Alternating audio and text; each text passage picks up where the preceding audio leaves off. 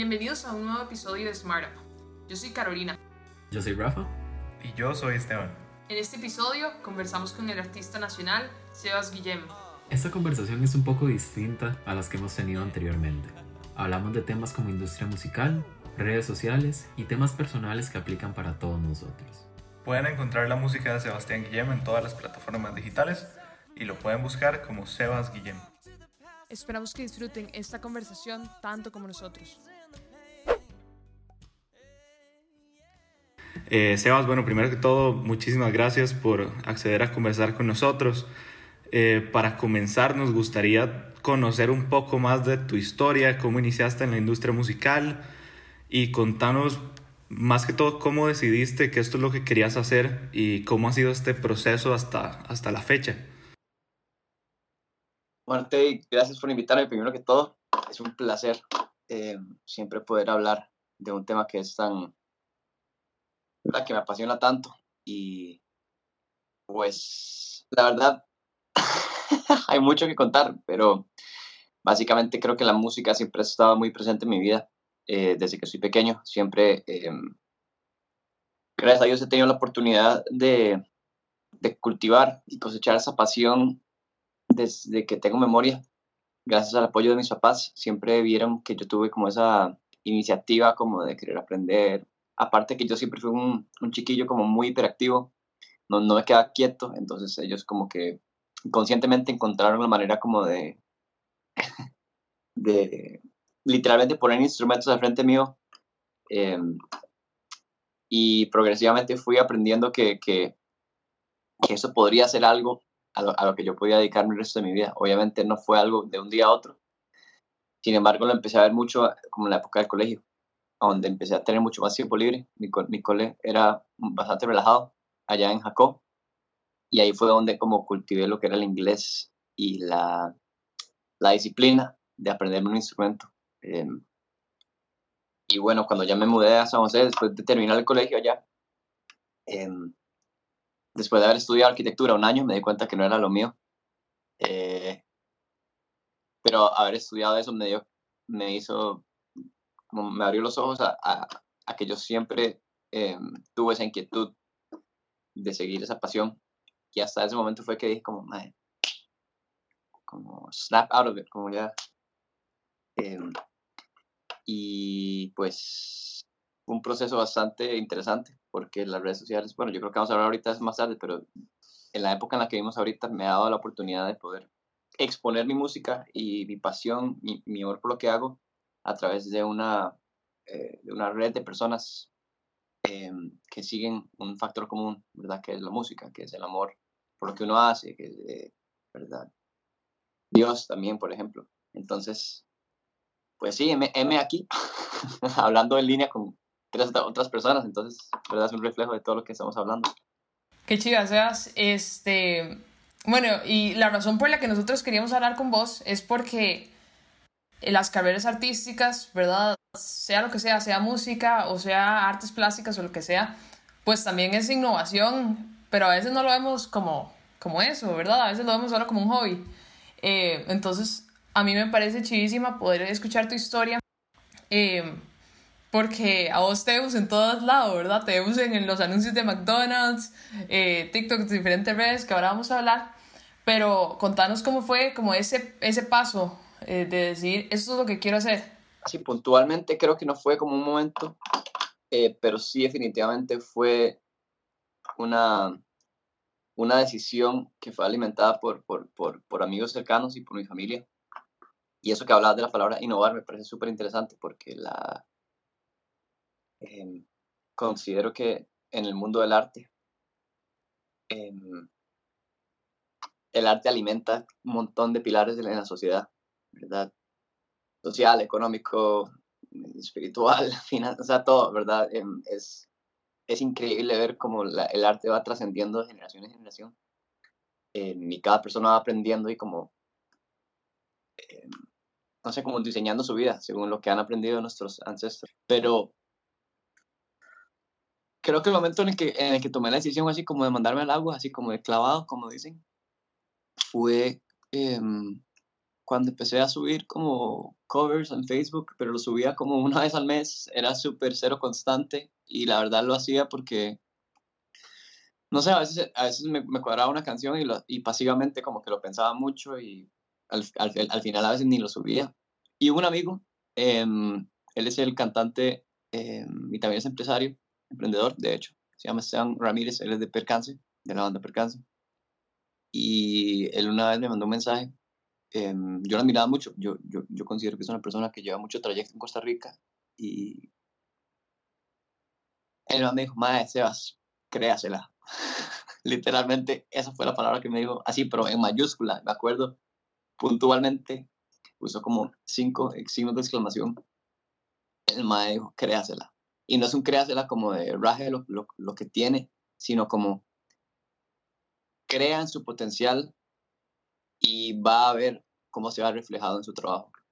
Eh, y creo que esa confianza, ese fue un empujón de confianza para mí. Y en ese momento yo dije como, ¿qué, qué me falta a mí para, para, para poder eh, conseguir o empezar a impartir una carrera que yo sé que cuesta, pero que definitivamente creo que lo puedo hacer? Es, es, ese, es declarar en ese momento el pensamiento de, en verdad, me lo tengo que creer o sea, tengo que, tengo que creer en mi potencial. Eh, yo me siento empoderado y, que sé, y sé que soy una persona, ¿verdad?, especial y que así me ve Dios. Es como, madre, porque yo no puedo creer en ese potencial que tengo y sabiendo de que es para ayudar a las demás personas también. Entonces, pues sí, ese fue el momento en el que dije como, madre, sí, la verdad es que, ¿por, ¿por qué tengo que esperarme tanto? Súper bien, súper bien. Y bueno, parte de la misión que hemos tenido también con este podcast, con Smart es mostrar también, como hablábamos, las distintas caras de la innovación eh, en parte de las, de las, distintas industrias, de las, de las distintas áreas. Ya tuvimos dos episodios, uno en la parte un poco más económica, otro en la parte un poco más de salud. Ya para este, con vos queremos hablar un poco más de cómo es la industria musical y si nos puedes contar un poco sobre los retos y las oportunidades que esto presenta aquí en Costa Rica, vos como músico que ya lo has vivido? Pues claro, bueno, yo considero que llevo relativamente poco tiempo desde que profesionalmente decidí como eh, dedicarme a esto. Que, eh, considero que llevo al menos unos tres, tres años y medio eh, trabajando en lo que se puede decir la industria de la música. Em, he tenido la oportunidad de conocer a, a personas que, que han literalmente trazado un camino para nuestras generaciones eh, músicos demasiado, o sea, ya maestros, eh, vamos, que he tenido la chance de, tocar con, pero también de compartir. Eh, eso es más como a nivel humano, más a nivel personal, ya a nivel como tal vez profesional. De, yo considero que Costa Rica es, es, es relativamente pequeño, lo cual da la ventaja de uno poder, como dije ahorita, como conocer muchas personas que están involucradas. Eh, y como ahorita tenemos las redes sociales, es mucho más, eh, no sé si decir sencillo, pero definitivamente más versátil eh, poder tener conversaciones con personas que tal vez uno veía lejano y, y ahora es como, madre, vi tu video, eh, trabajemos juntos. Em, entonces yo creo que esta época, particularmente la época digital, nos ha dado un chance a los artistas inde independientes de, claro, depender de una industria que es Costa Rica, porque uno, antes del COVID, habían conciertos eh, públicos, privados, pero presenciales. Y hay muchas instituciones, ¿verdad? Tienes a CAM, eh, que ahorita hay todo un proceso de, de, lo que son las transmisiones en vivo, eh, de los derechos para los artistas, de los pagos, etc. Hay muchos como, hay muchos como, muchas cosas sucediendo ahorita en ese momento por esta transición de lo que es la pandemia. Pero en general, considero que estamos en un buen momento para que las personas empiecen a, no sé, si tienen este deseo como de perseguir la música, con el simple hecho de ya tener un, un perfil activo en redes sociales, ya estás creando como un currículo, por decirlo así, me explico. Eh, entonces, considero que está creciendo exponencialmente eh, estos, eh, estos, últimos años y quién sabe qué, qué tanto va a seguir creciendo, eh, porque esto va a seguir exponenciándose, digamos, las redes sociales apenas están empezando. Totalmente de acuerdo, Sebas. Y de hecho, algo muy importante a destacar es que, bueno, para nadie es un secreto que dentro de la industria artística y específicamente la, la musical, se debe tener un alto nivel de disciplina ¿verdad? Y, constancia para poder destacarse. Em, por ejemplo, sé que en tu trabajo esto implica tener que realizar algunas tareas que tal vez son tediosas en algunos momentos, como escribir canciones cuando tal vez no estás totalmente inspirado o tener que presentarte eh, de una u otra forma, porque a, veces en todos los trabajos en realidad no solo nos toca hacer lo que nos apasiona, ¿verdad? Sino también estas tareas que, que pueden llegar a, a, no ser de totalmente nuestro agrado. Entonces te quería preguntar, ¿qué tips puedes compartir eh, para mantener esa disciplina eh, cuando en los momentos en esos que no son tan fácil, ¿verdad? Qué buena pregunta, porque para resaltar lo que dijiste, uno puede ser la persona más apasionada del mundo y no puede decir, madre, ¿verdad? Uno ve en redes sociales esa gente que se levanta a las 4 y media de la mañana, rising grind, pero sí, somos humanos, entonces hay veces donde va a costar más que otros días. obviamente que la actitud es todo, pero físicamente, digamos, el cuerpo no siempre va a estar en conexión con la mente. Eh, entonces eso, eso, me parece súper valioso porque a veces es, es, muy engañoso la manera en que nosotros vemos la vida de otras personas solo por algo, solo por una foto que dura 15 segundos. Em, la pregunta es cómo, cómo me mantengo como motivado o inspirado.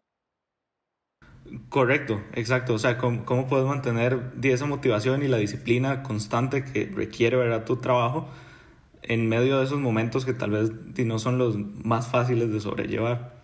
Pues pienso que cuando uno trabaja de, algo tan, tan, que requiere, tan demandante que es la música, em, uno tiene que sacrificar muchas cosas, como el tiempo de uno, la, la hora de dormir. Digamos, anoche me dormí como a las 4 de la mañana, por ejemplo.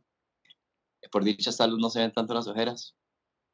Pero uno de los factores definitivamente es, es, ver el fruto que tiene cuando uno se expone a, algo tan, tan, tan sublime como es la música, ¿verdad? Es esa oportunidad que uno tiene de conectar con el creador. Cual sea la creencia de uno, es, es algo muy, muy, muy, muy real, muy sensorial, por decirlo así. Y una de las cosas es, es, es saber que uno está sirviendo a las demás personas con el trabajo que uno hace. Entonces, cuando yo tengo la, eh, la percepción y la convicción de que lo que estoy haciendo potencialmente puede hacer crecer a otra persona, personal, emocional, espiritualmente, ya es una motivación que siempre me mantiene constante independientemente de mi estado físico, emocional, eh, entonces, no es como que me ponga la presión de siempre querer hacer algo por alguien más, pero definitivamente cuando uno, cuando uno le dan estos talentos y estos regalos, es definitivamente, es como Spider-Man, una, una, responsabilidad. Em, saber que lo que estoy haciendo también va a generar una reacción en otra persona. Buenísimo. Este, pero como hablábamos, este tema de disciplina y constancia es súper importante, ¿verdad? Porque direcciona hacia dónde vamos, si nos movemos, si vamos a avanzar o si no vamos a avanzar. Y como vos has mencionado, eh, en los últimos años, pues se ha transformado completamente la industria musical en Costa Rica, se ha, se ha abierto un montón por también el acceso a herramientas digitales, eh, porque nos da más espacios para que podamos escuchar a nuevos artistas que de otra manera no hubiéramos eh, descubierto y que los artistas también tengan pues mayor alcance. Entonces, contanos cómo, cómo ha influenciado pues las plataformas digitales tu carrera. Todo. o sea, efectivamente ha movido todo en mi vida personal. También el uso personal de, de uno pasar, pasar, pasar pegado a una pantalla tiene que moderar eso también. Pero si esa palabra que dijiste eh, la rescato y la uso para, para, para responder, la constancia. Eh, la constancia de las cosas que da más frutos. Eso es todo, digamos, es un músculo. Lo, lo, tienes que trabajar constantemente eh, para, para, para, para, para ver crecimiento. Y desde el día uno que yo como que subo covers subo canciones desde que hice mi, mi primera canción original. Todo fue eh, posteado, ¿verdad? Como cronológicamente a través de mis redes, desde que usaba Vine. Yo empecé haciendo Vines, por ejemplo, en 2013, 2014. Empecé a subir covers como de 6 segundos en loop y después los empecé a hacer más largos en Facebook. De Facebook pasé a Instagram y ahí en Instagram fui como, no sé, tiraba un cover una vez al año. al chile era demasiado poco. Pero siempre estuve en constante posteo hasta que empecé a, a darme cuenta como, ¿qué tal si hago algo un poco más personal? ¿Qué tal si hago un live stream? Eso fue en Facebook, en esa transición, ¿verdad? Em, y creo, me atrevo a decir que, que hago desde hace tres años todos los domingos. Es una, es una herramienta y es el, el, reflejo de la constancia em, y del, lo, lo, que se puede llamar, ¿verdad? Entre comillas, éxito. Eh, de tener una, una, una, una, audiencia muy conectada a lo que uno hace. Correcto, o sea, de hecho, eh, me gustaría hacerte una pregunta específicamente con una de las plataformas que ha sido tendencia en el último año, eh, TikTok. Eh, bueno, TikTok es en realidad la mayor, la plataforma con mayor crecimiento desde que salió Facebook. Entonces, obviamente se ha, se ha tirado literalmente a nivel mundial para casi cualquier industria y específicamente con la musical eh, ha sido un muy buen punto de referencia para muchísimos artistas que de hecho han surgido desde TikTok.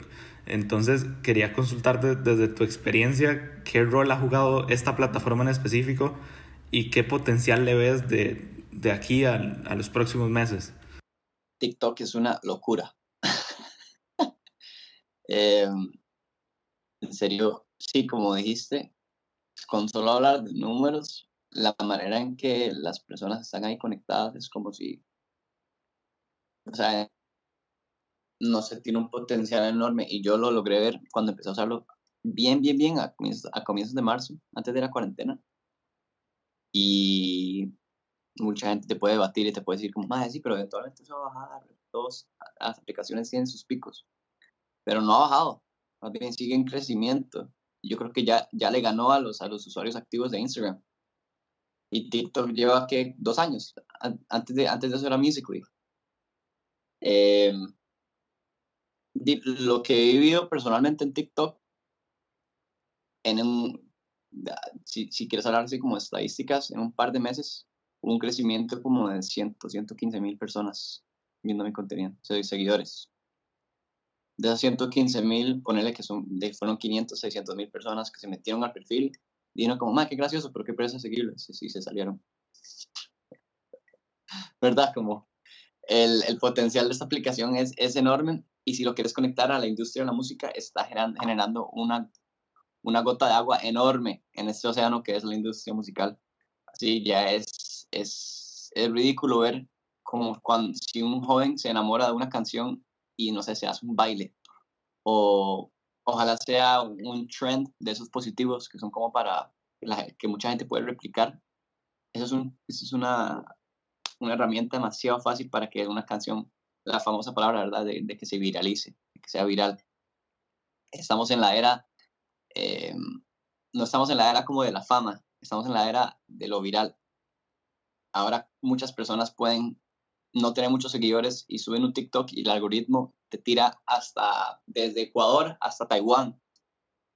Personas de todo el mundo. Entonces ahorita estamos en la época donde cualquier persona puede tener el alcance a, que muchas personas vean el contenido de uno. Y eso es muy interesante porque eso hace la aplicación. Te, te, te enseña que no, que no tenés que, la que es, entre comillas, ser alguien en, importante en la sociedad o según lo que la gente ve, ¿verdad? Porque todos estamos como estigmatizados a pensar que la gente que muchos seguidores es la gente que, tiene lo más relevante que decir, etcétera, como la relevancia. Y al final es como, me hago un perfil y subo un video de mi gato que tiene tres ojos y ya. Buenísimo. Este, de hecho, yo ayer estaba viendo una muchacha que sacó su primera canción y estaba como número 6 en iTunes, una cosa así. Eh, entonces, definitivamente TikTok es una herramienta demasiado útil para artistas independientes, porque te da una audiencia que de otra manera no tendrías. Totalmente. Este, aún así, pues los shows en vivos, ¿verdad? Son una parte muy importante de lo que hacen los artistas, ¿verdad? Especialmente para sus ganancias y cómo monetizan su música. Em, ¿Vos cómo te, acercás a, ese aspecto? Eh, ¿Pensás que deberías enfocarte localmente o expandirlo más? Eh, si alguien estuviera empezando hoy en Costa Rica y quiere tener una carrera musical, ¿qué le dirías? ¿Cuál sería la estrategia? Yo le diría, papi, ahora es un perfil ya y póngase contenido y suba a sus redes sociales. Em, así de simple, no, no, no hay una, fórmula mágica, pero hoy en día, como te dije, el currículo de uno es los perfiles de redes sociales. Em, y así fue la manera en que yo encontré mi equipo de trabajo. Eh, tengo una representante desde que se llama Dianita, Diana Sancho, y ella me encontró a través de un grupo de personas que, que trabajaron conmigo por la constancia que yo también le di a las redes sociales en su momento y que sigo dando, pero desde entonces era solo Facebook, por ejemplo. Y, y pues sí, o sea, si una persona hoy en día está en, esa, en ese dilema de no sé qué hacer y, tal vez están estudiando otra cosa, em, tampoco les estoy diciendo como voten todo y déjenlo tirado y váyanse. Lo cual, sí, lo cual, si, es una opción para, para uno y lo quieren hacer, vayan con todo. Pero si están como en esa transición y están como un poco dudosos, pues empiecen a explorar la red social. O sea, si ya usamos el celular, no sé, siete, ocho horas al día, ¿por qué no utilizar un par de horas y generar algo que, ¿verdad?, que, que, que sea importante para, para, para, tu, para tu carrera. Completamente, sí. A nosotros nos ha llamado mucho la atención y me llamó mucho también la atención un comentario que hiciste ahorita sobre humanizar mucho tus redes sociales, que es algo que se nota muchísimo. Sos una persona que es muy activa en redes sociales, haciendo los lives, en TikTok, en Insta, y que ya tenés también tu plataforma consolidada. Y algo que te hace destacar respecto a otros músicos o a otra gente que tiene esa plataforma es que, bueno, tu contenido es un mensaje sumamente positivo tanto en el lado musical como en el lado tal vez un poco más eh, humanístico. Entonces, para vos, ¿qué tan importante es esa parte de vos? Que el mensaje que transmitís siempre sea algo positivo.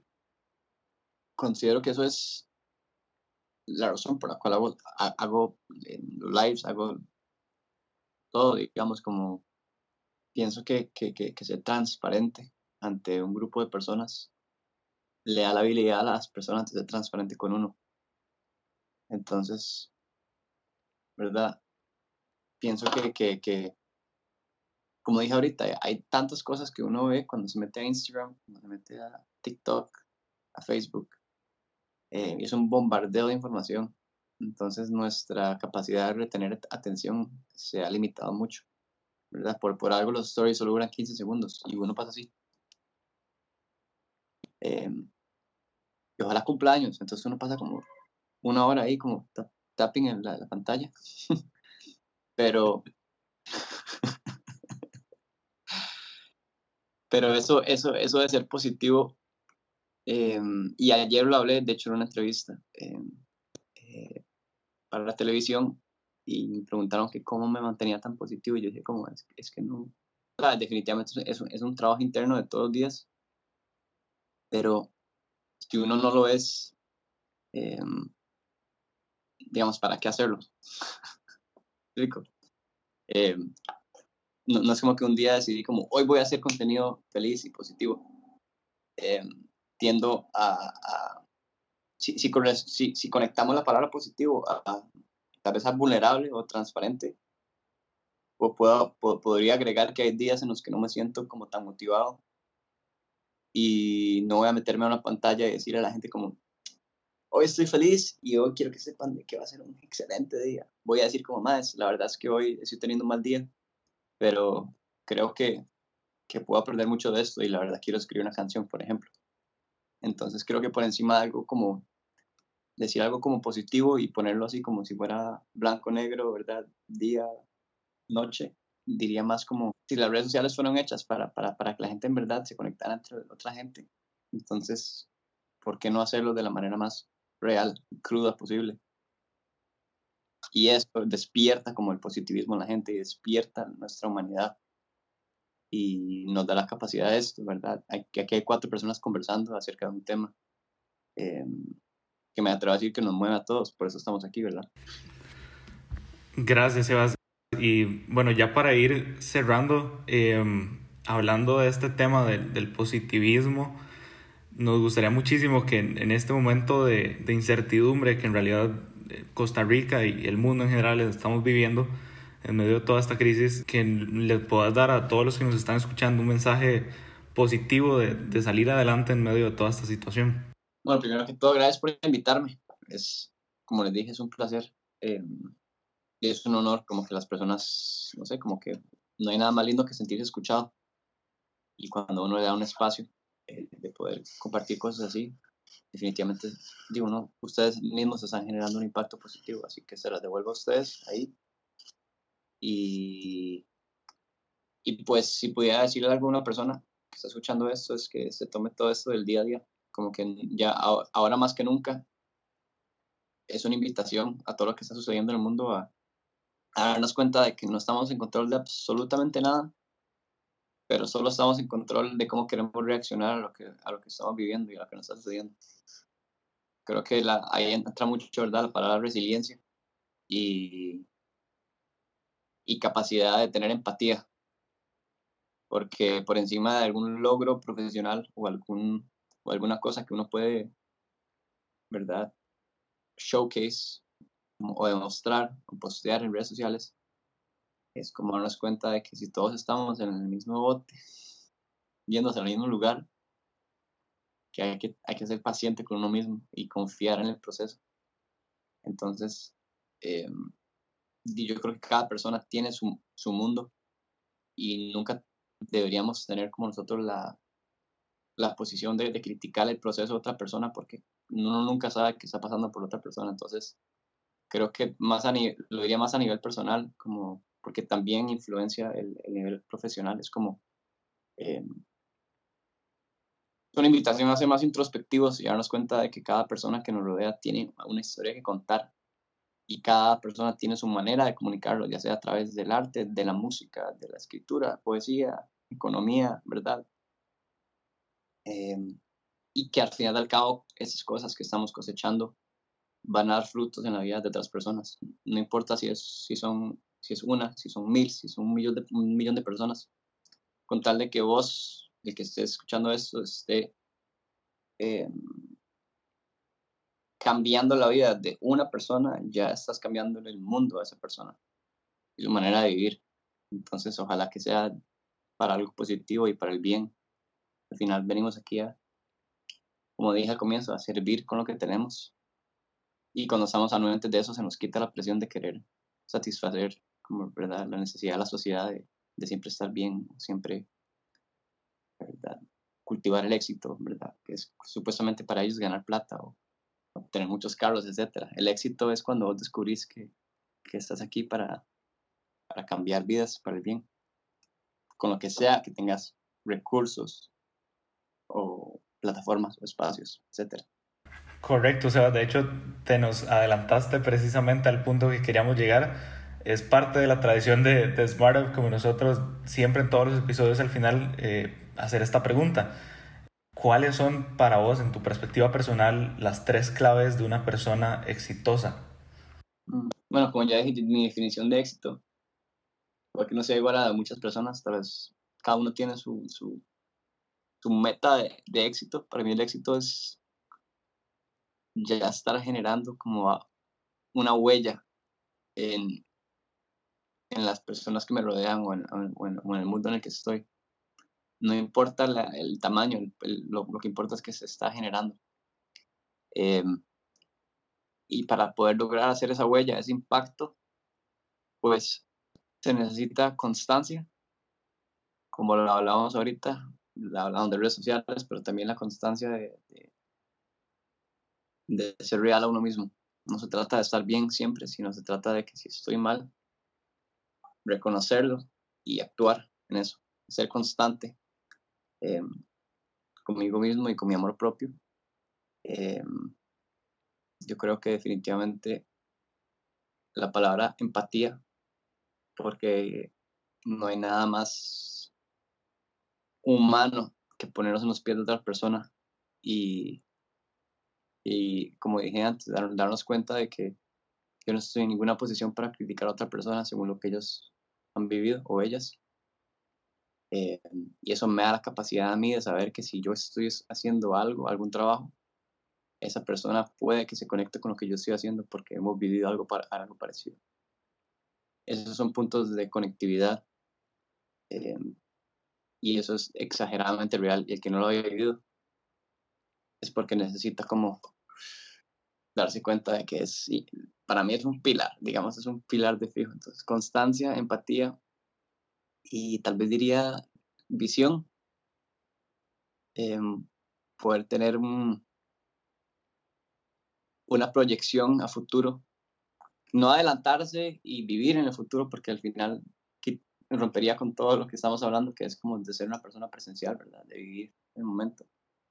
Pero definitivamente tener esa, esa, esa convicción de que vienen cosas eh, y que Dios va, va, a disponer de personas y de situaciones en la vida de uno para uno poder también eh, servirlo. Y, y, y, la palabra visión me parece súper chiva y creo que hoy la estaba pensando y estaba desayunando y tenía esas dos palabras y dije, ¿cuál podría ser una buena tercera?